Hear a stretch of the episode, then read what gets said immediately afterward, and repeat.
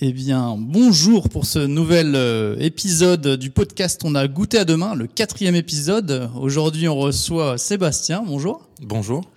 Et on va parler bière. On va parler bière avec Sébastien. On va une nouvelle fois pouvoir en apprendre un peu plus sur la vie de vos producteurs et artisans. Et on a hâte puisque le, la bière est un sujet qui en passionne plus d'un d'entre vous, on en est sûr, et, moi le premier. Donc Sébastien, est-ce que tu peux, est-ce que tu peux te présenter, ton âge, ce que tu fais exactement, où est-ce que tu le fais, avec qui tu travailles? Bien, ben, je m'appelle Sébastien Verbeck, euh, j'ai 31 ans, je suis brasseur de bière, euh, c'est toujours important de le préciser, euh, et à vrai dire, je suis aussi euh, gérant de la coopérative de la brasserie Hub, euh, que je vais vous présenter un petit peu. Euh, je travaille avec Alexis Cardo, mon associé, et Mathilde Van Mansart, qui est actuellement salariée chez nous et deviendra associée très prochainement, puisqu'on est monté en coopérative. D'ailleurs, je, rebondis, euh, c'est toujours intéressant. Euh, J'ai déjà posé cette question. Pourquoi ce choix de, de la coopérative et pas d'une entreprise plus classique enfin, c'est... Alors c'est un choix euh, qui correspond à nos valeurs personnelles euh, avant tout. Et puis euh, de fil en aiguille, des rencontres autour de, de la bière, mais pas que, de l'entrepreneuriat, qui nous orientent rapidement dans le choix d'une structure euh, qui soit beaucoup plus basé sur l'humain, avec une dimension, une dimension aussi environnementale euh, dans l'impact qu'on pouvait avoir sur la société euh, en produisant de la bière. Top. D'ailleurs, j'ai remarqué que je disais beaucoup de top dans ce podcast, donc je vais essayer pour ce quatrième épisode d'en dire un peu moins. Et oui, je, me réécoute aussi, donc on essaie de, de s'améliorer au fur et à mesure. Alors, la deuxième question, une de celles qui nous qui nous passionne parce que souvent c'est vraiment très riche, c'est le parcours. Ton parcours pour en arriver là, euh, si tu peux un peu nous raconter ça, euh, quelles études tu as faites, euh, est-ce que tu as eu d'autres métiers, est-ce que euh, voilà, le montage de cette brasserie, c'est une, une, vocation ou c'est une réflexion euh, Est-ce que tu, peux déjà nous raconter ça et après j'aurai d'autres petites questions Bien, mais ça va prendre un, petit peu de temps euh, puisque c'est une histoire qui est quand même assez euh, particulière. Euh, mais finalement, on se rend compte aussi que c'est un peu beaucoup le cas d'autres entrepreneurs aujourd'hui, on va dire une sorte de nouvelle génération d'entrepreneurs. Euh, comme beaucoup, euh, j'ai poussé euh, mes études jusqu'à un bac plus 5, euh, un master en management général. À l'époque, j'ai abordé la création d'entreprises, mais aussi le management dans tout corps de métier. C'était assez généralisé. J'étais déjà un peu spécialisé dans la logistique et le transport, puisque j'ai pu jusqu'à la fin de mon master faire à peu près trois ans d'apprentissage dans une structure qui s'appelle Air Liquide, une boîte assez importante du CAC 40 qui est toujours existante aujourd'hui, qui vend du gaz industriel principalement. une expérience surtout autour du monde du travail en continuant ses études, c'est toujours intéressant. Et puis, euh, c'est une, une, boîte qui, est, qui était assez vieillissante à l'époque, qui se, se, se, restructurait, pardon, et euh, très vite, euh, aucune possibilité d'emploi à la fin de cette période d'apprentissage. Euh, et j'ai pu être orienté vers une entreprise qui venait de s'implanter dans la région, qui est encore plus grosse en termes d'emploi et plus conséquente, qui s'appelle Amazon, que tout le monde connaît, euh, spécialisée dans le e-commerce, et notamment euh, dans l'entrepôt de Lovin-Plan, qui est situé à côté de Douai, où j'ai pu exercer euh, un poste de coordinateur qualité pendant deux ans. Euh, deux ans, c'est à peu près euh, aussi euh, la moyenne, enfin la durée de vie d'un salarié chez Amazon sur des fonctions de, de cadre et d'encadrement. Avant qu'il se transforme en robot ou Avant qu'il se transforme souvent en robot, puisque ça existe malheureusement, ou alors qu'il évolue soit vers d'autres métiers ou dans d'autres entreprises. Alors, euh, bah, c'était un peu mon cas. Je pense qu'au bout de deux ans, j'avais fait le tour. C'était une expérience quand même assez intense sur le le plan professionnel, avec énormément d'apprentissage, euh, que ce soit sur la logistique, mais aussi finalement le social et le management, euh, qui m'intéressaient et me passionnaient à l'époque. Euh, avec toujours ce regret d'une de ne pas être parti à l'étranger pendant mon cursus universitaire, mais aussi de ne pas avoir exploré des passions et la bière en faisait déjà partie. Alors, euh, comme, euh, comme beaucoup de Lillois, euh, moi j'ai grandi ici. La bière, je suis un peu tombé dedans quand j'étais petit. et finalement, c'est à force de goûter des choses, surtout dans le début des années 2000 où on voyait l'émergence des bières artisanales, que j'ai commencé à m'y intéresser particulièrement. Et c'est lors d'une soirée avec des amis qui m'ont un peu lancé sur le sujet en disant mais montons une brasserie ensemble.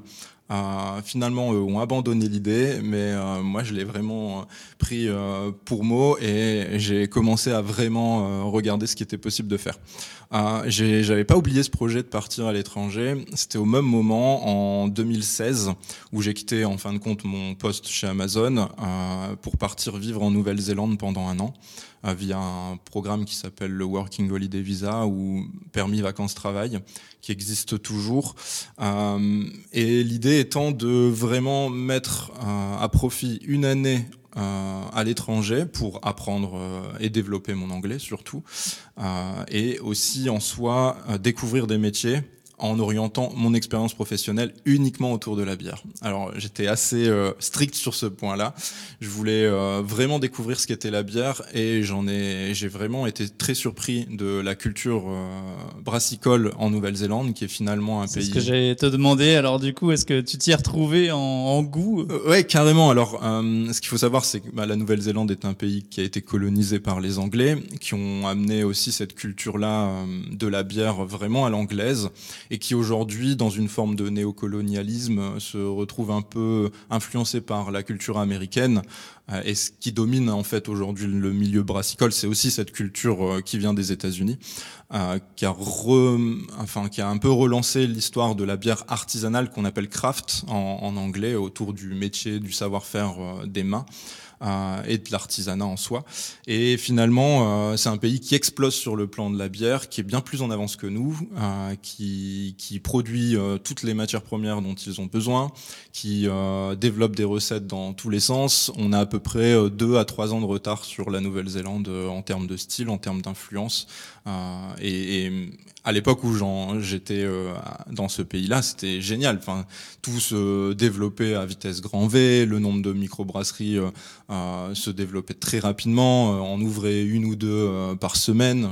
Bon, après, la population est beaucoup plus faible que chez nous, mais en soi, vraiment une émulsion énorme. Et j'ai pu, pendant un an, travailler dans tous les métiers autour de la bière, que ce soit dans le champ, où j'ai pu euh, donc produire du houblon, euh, faire la récolte du houblon, jusqu'au service en bar, en passant par la brasserie, euh, par les par les organisations de festivals aussi, où j'étais bénévole. Enfin, toute une toute une étape de vie assez conséquente en termes d'apprentissage et un projet vraiment construit sur ce qui est la filière brassicole à l'époque.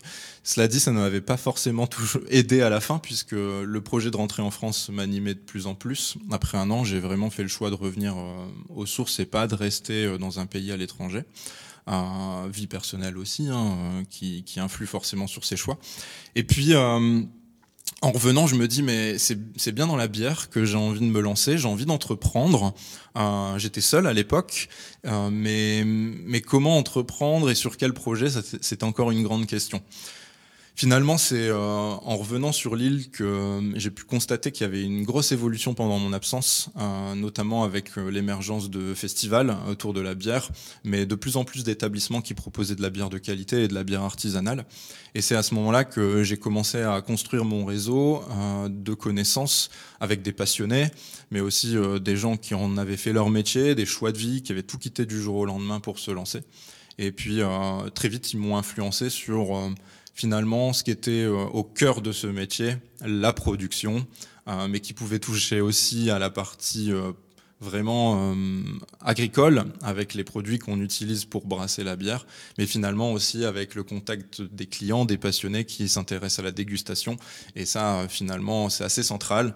Et donc je me suis dit, bah, c'est ce que je veux faire, monter une microbrasserie. D'accord.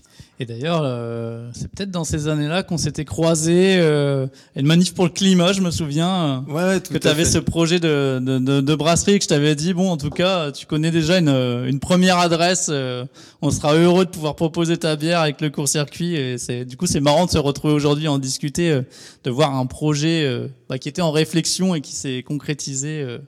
Bah, c'est toujours assez chouette.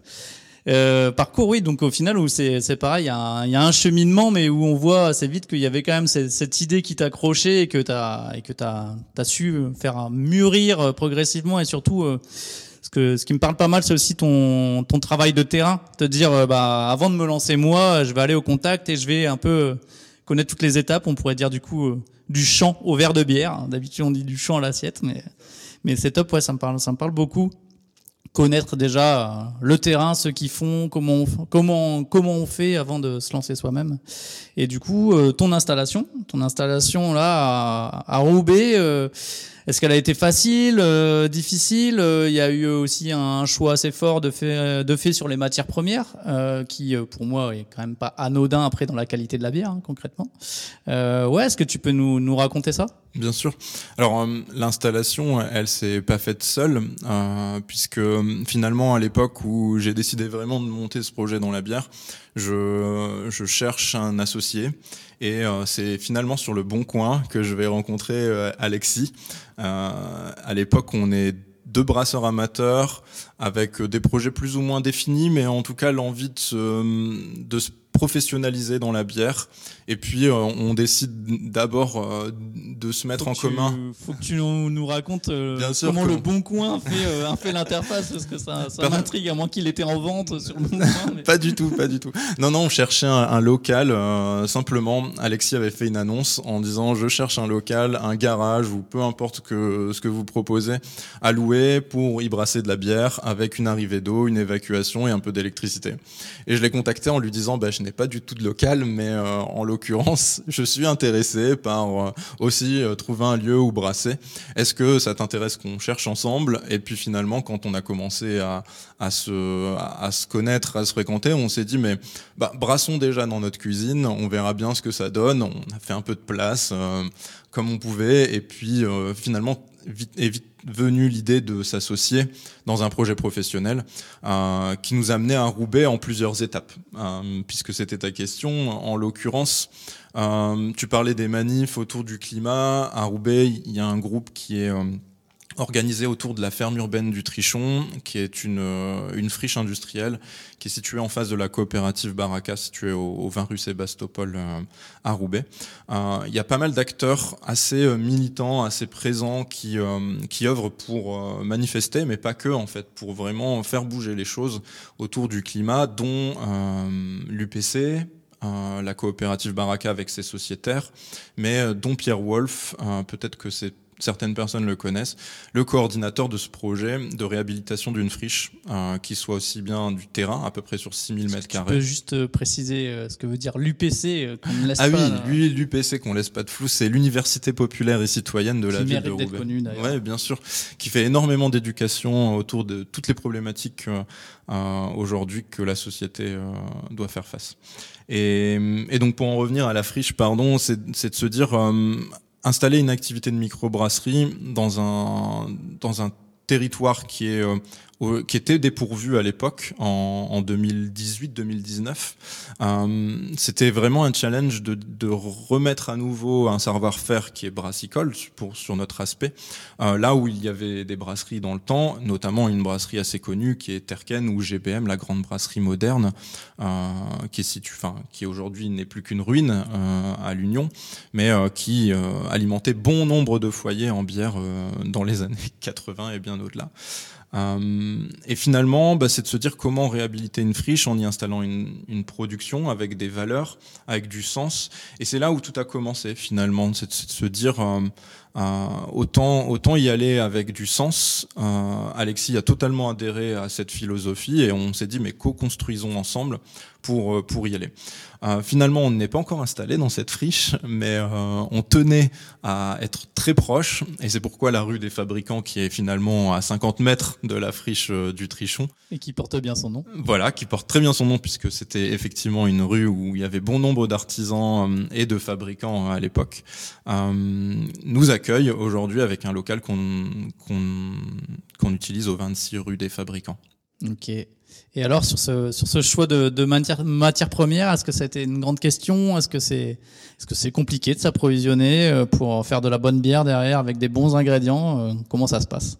Alors, on a la chance, et il faut le dire, souvent le répéter, euh, d'avoir un, un, territoire, un terroir agricole qui est quand même assez important pour faire de la bière dans la région. On fait pousser de l'orge de brasserie euh, assez euh, fortement, donc on en a suffisamment pour alimenter toutes nos brasseries au niveau local.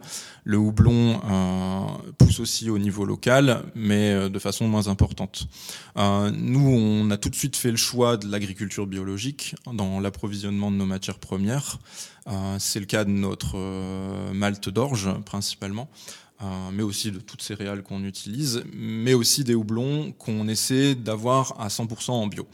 Euh, tu posais la question des difficultés. Effectivement, c'est le grand sujet dans, dans le milieu de la bière, c'est de garantir les approvisionnements euh, en houblon parce que à l'époque, enfin bien avant l'industrialisation euh, en, marge et puis surtout le commerce dans la grande distribution dans les années 80 qui a pris son envol, des houblonnières, il y en avait des tonnes, surtout dans la région. On était résilient sur le sujet et puis l'industrialisation passant par là on a mis à terre euh, ces gens euh, parce que les houblons se vendaient plus, parce qu'il n'y avait plus de marché et le nombre de microbrasseries était en déclin euh, total.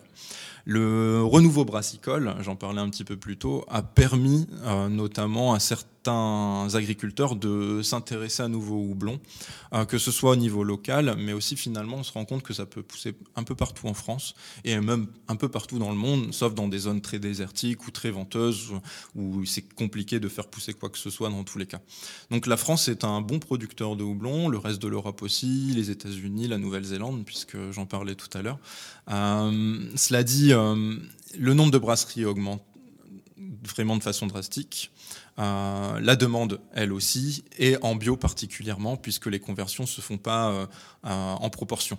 Donc, certaines brasseries ont déjà géré leur, leur approvisionnement et sont, ont surtout verrouillé ces aspects-là. Nous sommes un peu nouveaux, même si maintenant ça fait quasiment deux ans qu'on est lancé. eh bien, il faut encore négocier, il faut encore des fois lever la main ou taper du poing sur la table pour dire on a besoin de houblon et du houblon bleu bio si on veut aller plus loin dans notre démarche. Ok. Et euh, question qu'on se pose aussi sur le parcours, euh, c'est, euh, t'en as un petit peu parlé, mais si tu devais un peu, euh, ouais, voilà, faire un, petit, un petit focus là-dessus sur, est-ce qu'il y a eu des rencontres clés? Est-ce que tu as eu, je sais pas, des mentors qui, même encore aujourd'hui, te suivent ou vraiment ton, pareil, t'ont marqué et ont et on fait euh, ce que tu es maintenant. Enfin, c'est ça, je trouve ça, intéressant. Peut-être que non, hein, mais tu, vas nous le dire. Si, si. Alors, ben, sans surprise, effectivement, l'écosystème autour de la ferme urbaine du Trichon nous a beaucoup porté et nous porte encore énormément aujourd'hui, puisqu'on se rend compte que ce sont des partenaires quand même majeurs de notre développement. Euh, je pense à la coopérative Baraka, je pense aussi euh, à un groupement d'achat qui s'appelle El Cagette, qui est situé à Roubaix. Et puis, euh, finalement, de fil en aiguille, on a rencontré bon nombre d'acteurs. C'est le cas du courscircuit.fr en soi. Euh, de fil en aiguille, on a rencontré la bonne personne et ça nous a ouvert des portes. Et puis, sur le métier, on va quand même préciser euh, ce qui nous a été apporté. il y a une brasserie lilloise qui est existante d'un peu plus longtemps que, que nous, qui s'appelle la brasserie du Saint-Chavant, qui est située à Moulins, dont les fondateurs, à l'époque, euh, Guillaume, Valentin et Pierre qui a rejoint l'aventure euh, nous avaient accueillis à bras ouverts euh, dans une dimension de partage, dans une dimension d'accueil aussi qui est liée à notre métier. Et j'ai pu, y j'ai pu y faire un stage, même y travailler un tout petit peu en dépannage pour les aider, mais sur plein de sujets, que ce soit le brassage, euh, l'étiquetage, euh, surtout autour de la production bien sûr. Et puis finalement aujourd'hui ça reste un peu euh, des gens qui nous ont beaucoup donné, avec qui on échange aussi beaucoup et qui nous rendent de, de, beaucoup de services, tout comme nous pouvons en rendre. Et finalement c'est un peu nos mentors dans la bière, surtout pour moi, qui à l'époque seul devait bien trouver un point d'attache et c'est vraiment le Saint-Chavant qui correspondait le plus à ma philosophie. Top, on les salue. Surtout qu'on est qu'à quelques centaines de mètres de, leur brasserie en étant une nouvelle fois pour cet enregistrement dans les locaux du court-circuit, donc euh, au Bazar Saint-Saul. D'ailleurs, j'en profite, hein, soit parce que vous venez récupérer une commande au point de retrait du bazar, soit parce que vous êtes euh, de passage, n'hésitez pas à, nous faire un petit coucou, à venir nous saluer, à venir discuter, euh, ça sera avec plaisir. On va maintenant parler de, de ton quotidien. Parce que c'est voilà, on a, envie d'en apprendre plus sur sur nos producteurs, sur euh, nos producteurs et artisans et de partager tout ça. Et euh, question, euh, une journée type à la brasserie. Est-ce que déjà, est-ce que ça existe? Est-ce qu'il y a une journée type? Et si oui, comment ça se passe? Alors, je pense qu'il n'y a pas vraiment de journée type en tant que telle, mais plutôt une semaine euh, qui se dessine vraiment dans l'organisation euh, qu'on a trouvé ensemble, puisque euh, pour ma part, j'ai vraiment ce rôle plutôt de gestionnaire sur la partie de l'activité. Donc, le lundi, je, fais beaucoup de télétravail, je gère surtout ce qui est administratif. le mardi, c'est un peu de commercialisation quand même, puisque sans quoi nos produits se vendraient pas tout seuls, notamment pour s'assurer que certains clients et bien les approvisionnements nécessaires. Euh, et puis, euh, c'est préparer le reste de la semaine. Donc, c'est ni plus ni moins s'assurer que les étiquetages, que les bières qui vont être distribuées le jeudi principalement euh, seront prêtes. Et puis, on arrive vite finalement sur les trois derniers jours de la semaine voire un, quatrième si le week-end on est occupé. Mais euh, en l'occurrence, euh, faut se dire que le brassage, lui, a quasiment lieu, pas tous les jours, mais la production, elle a lieu tous les jours. Euh, c'est à peu près un à deux brassins par semaine dans les locaux. C'est au minimum au moins un embouteillage de 1000 litres en moyenne qui a lieu aussi et qui occupe en fait finalement Alexis et Mathilde, Alexis à temps plein et Mathilde à mi-temps sur vraiment l'aspect production. Donc quand, je peux aider, j'y vais mais en l'occurrence, il y a tellement à faire autour que euh, ça, me laisse peu de temps.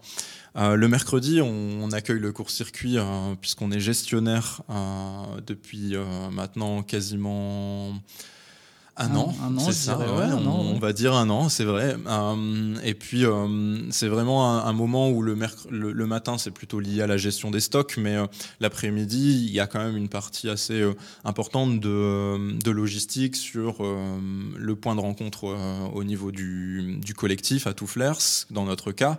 la Pour préciser, c'est du coup le, une des plateformes de préparation sont préparées les merveilleuses commandes du court-circuit, puisqu'avant qu'elles arrivent toutes prêtes quand vous venez les récupérer, il y a un petit peu de travail. Donc euh, il y a, la rencontre des producteurs et artisans sur des plateformes de préparation. Donc euh, effectivement, tu dois y passer le mercredi, avant, après toi de de tenir euh, la distribution qui a lieu à la brasserie euh, à Roubaix. Quoi. C'est ça. Et puis ben, finalement, une fois les, paniers préparés, euh, ce que tout le monde ne voit pas finalement, sauf quand ils viennent les chercher, et eh ben, nous, ça nous a demandé un peu de travail, de logistique. On les a amenés, on les a bien préparés dans les beaux meubles, le court-circuit qu'on a aujourd'hui.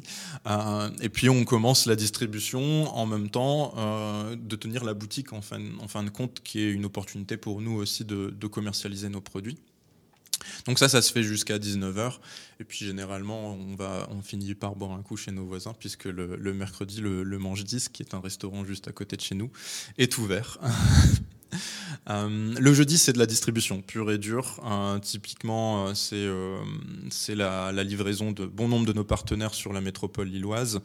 Et le vendredi, on finit une semaine sur vraiment toutes les tâches annexes qui restent à réaliser, que ce soit à nouveau de l'étiquetage, les rendez-vous qu'on n'a pas pu honorer dans la semaine, mais aussi l'accueil du public, puisqu'il faut se dire qu'on est ouvert du mercredi au vendredi, tous les midis, enfin à partir de, de midi 30 jusqu'à 19h. Yes. Et du coup, ouais, tu, tu l'évoquais un petit peu, mais euh, les rôles chez vous sont répartis comment entre, entre vous trois euh, Qui fait quoi? Enfin, je suppose que ça me parlera sûrement aussi. Euh, c'est une petite équipe, donc euh, on a plusieurs casquettes, et puis des fois on vient aider l'autre parce que c'est le moment. Mais euh, si on peut, dans les grandes lignes.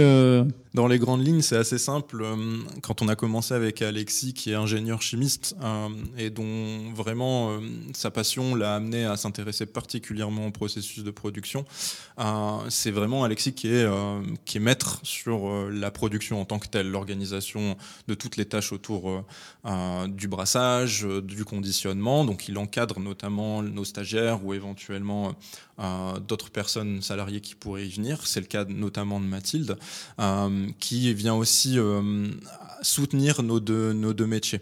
Le mien, il est purement autour de l'organisation, de la commercialisation et de la distribution. Euh, et finalement, quand on était deux, on s'est vite rendu compte que c'était pas suffisant. On courait dans tous les sens, on n'arrivait pas à tout faire. Euh, on s'est vite rendu compte aussi qu'on avait besoin d'aide et surtout une personne qui amenait des idées assez fraîches pour évoluer, euh, que ce soit en matière de, style, de création de recettes, mais aussi de projets connexes sur la façon dont on va commercialiser, mais aussi les événements auxquels on va participer. Et Mathilde amène cette fraîcheur qu'on cherchait absolument euh, depuis un certain temps, où on voyait qu'on commençait un peu à s'enliser dans une sorte d'organisation euh, assez propre à une production, commercialisation, gestion. Euh, et finalement, bah, on fonctionne avec à trois de façon assez clair et en même temps, euh, même comme ça, on, se retrouve avec une surcharge d'activité. Donc, euh, c'est qu'il y a bien potentiellement un, besoin sur, sur le, le terme. on dit toujours que c'est les bons problèmes, quoi. Bien sûr, là, ce sont purement de bons problèmes. Euh, on ne fait pas face à des difficultés, contrairement à d'autres, hein, depuis certains, certaines années maintenant. Mais, mais on y fait face et on va de l'avant et on se développe dans ce sens-là. Top. Alors, petit passage obligé par, par quand même le court-circuit, même si on l'a un petit peu évoqué. Euh, question, simple, qu'est-ce qui te plaît dans le court-circuit? Qu'est-ce qui fait qu'en plus, toi, tu as décidé de t'investir euh, dans, cette aventure euh, Voilà.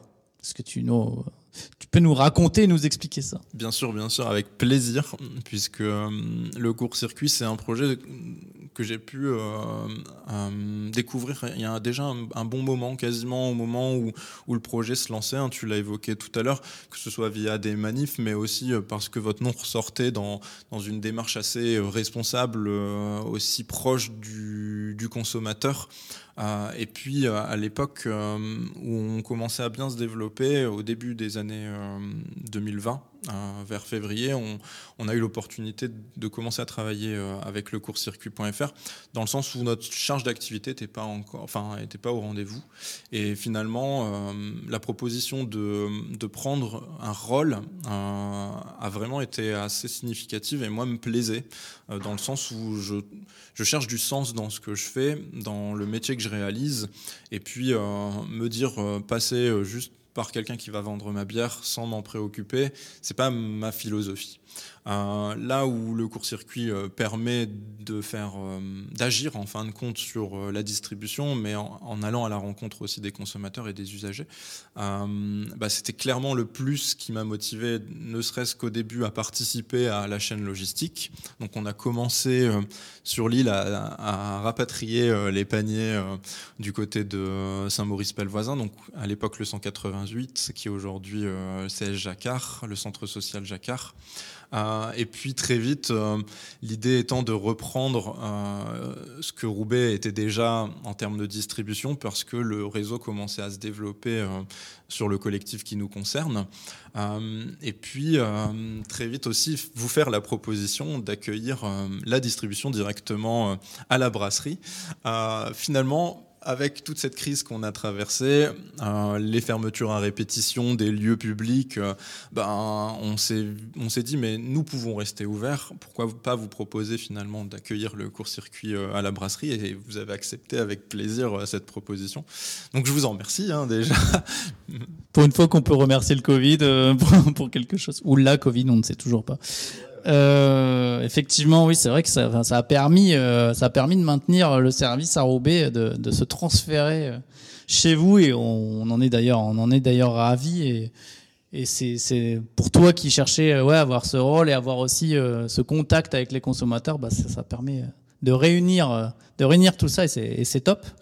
On va conclure, même si ça peut prendre encore un petit peu de temps, sur la, la question qui, euh, qui est un peu inévitable pour se projeter, pour pour, pour se dire bah, où est-ce qu'on va, où est-ce qu'on en est, et pour aussi bah, voilà, nourrir un peu les réflexions de, de, toutes celles et tous ceux qui nous écoutent sur le futur de l'alimentation, avec une question en deux parties. la première, toi, avec euh, ton quotidien, avec euh, la vie de la brasserie, avec euh, aussi ce qui se passe avec le court-circuit, tes autres réseaux. Aujourd'hui, ton constat de, du, du monde de, de l'alimentation, qu'est-ce que c'est quoi? C'est on avance vers du mieux, on n'avance pas assez vite, on stagne un peu. Enfin voilà, qu'est-ce que qu'est-ce que tu ressens, qu'est-ce que tu constates là-dessus? Et la deuxième, de manière euh, encore plus globale, euh, on aime bien finir par par ça. C'est ta vision. Euh, on va dire sa vision d'un monde idéal dans l'alimentation. quelles seraient les pratiques, quels seraient les circuits utilisés Je sais pas, moi, dans 5-10 ans, qu'est-ce qui se passe Qu'est-ce qui se passe si tout va bien? Et on espère que tout ira bien. Alors rêvons un peu, euh, mais finalement c'est important de rêver, sinon on n'arrive pas à aller vers ce quoi on tend. Euh, cela dit, euh, pour commencer, la vision actuelle, surtout s'il y a un constat à tirer, c'est qu'il n'est pas évident à, en tirer une conclusion, puisque on se rend compte que surtout avec la crise qu'on vient de vivre, tout est bouleversé, nos habitudes celle notamment qui était plutôt positive, on fait des pas en arrière, on fait des pas en avant, c'est un peu encore très aléatoire. On, s'en rend compte à tous les niveaux, euh, sur le plan de la consommation euh, en particulier. Mais euh, une chose est sûre, c'est que à, mon niveau, je constate qu'il y a une forme de conscience collective, de, de d'être le plus proche du consommateur, mais que ce soit pour les producteurs ou à l'inverse, être le plus proche du producteur pour le consommateur. Euh, pourquoi? Parce que finalement, c'est cette façon dont on va assurer la qualité des produits, euh, la rencontre avec l'humain, ce qui est pas négligeable. Hein. Acheter un n'importe quel produit emballé euh, en lisant ce qui est écrit dessus, euh, ça nous aide pas beaucoup hein, si on ne sait pas du tout comment euh, l'animal ou peu importe le légume a été élevé, cultivé dans les champs ou juste un produit transformé aussi comment il a été transformé. C'est aussi les opportunités comme aujourd'hui, d'expliquer aussi ce qu'on fait euh, pour des producteurs, des artisans qui se donnent corps et âme euh, dans leur métier et où finalement on ne voit qu'une bouteille. Hein, mmh. euh, c'est pour, ça qu'on, c'est pour ça qu'on a décidé de, vous donner la parole parce qu'au final, bah déjà c'est vous qui êtes légitime et surtout vous avez tellement de choses à raconter, tellement de choses qui pour moi bah, peuvent faire la différence derrière puisque voilà, je pense qu'il y a il y a tout ça à, partager. En fait, c'est enfin, c'est du partage, c'est du partage, et, je pense que ça.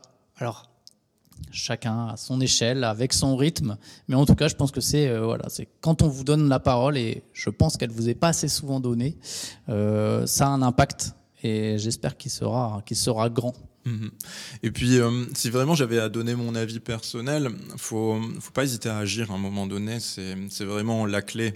Euh, on peut dire, euh, on peut faire mieux, on peut trouver des alternatives, mais tant qu'on n'agit pas réellement, on n'y arrivera pas réellement. je vous donnerai un exemple et je pense que ça répondra surtout à la question de l'utopie. lorsque je suis revenu en France, je me suis juré de boycotter les grandes surfaces. Et sur le point de vue personnel, ces valeurs personnel, j'essaie de les transposer aussi dans, mon métier aujourd'hui au niveau professionnel euh, et euh, en l'expliquant clairement avec l'équipe avec, qui je travaille, euh, bah, tout le monde comprend que on veut pas être distribué en grande et moyenne surface. On préfère l'éviter simplement parce que ça correspond pas à nos valeurs, parce que c'est pas une, logique logique en, fin de compte de, de, distribution. Et puis c'est là où il y a une forme de militance dans, l'action. Quand je dis agir, c'est aussi faire des choix. On, peut être euh, démuni face à plein de situations, mais le choix de la consommation, on l'a, et pour moi, on n'a aucune excuse. C'est vraiment sur le plan de la consommation qu'on peut agir. Et puis, il euh, faut, je pense, euh, aussi se dire que euh, c'est des petits, des, des, gestes qui peuvent paraître des fois anodins. Faire le choix de se dire, bah moi, ma, ma bière, je vais l'acheter en direct, un brasseur local que je connais. Ça peut paraître anodin, mais ça a tellement d'impact derrière. D'ailleurs, le premier qui est de se faire plaisir et de, boire une bonne bière. Alors on va répéter à consommer avec modération, parce qu'il me semble que nous ne l'avons pas dit. Donc toujours, même si on n'a toujours pas rencontré ce, modération. Voilà, bonne blague euh, à placer. Euh, certains seront contents dans mon entourage. Euh, mais oui, c'est des petits gestes et moi je, je, pense surtout qu'il faut, faut pas non plus vouloir se dire c'est compliqué parce que il faut que je change tout.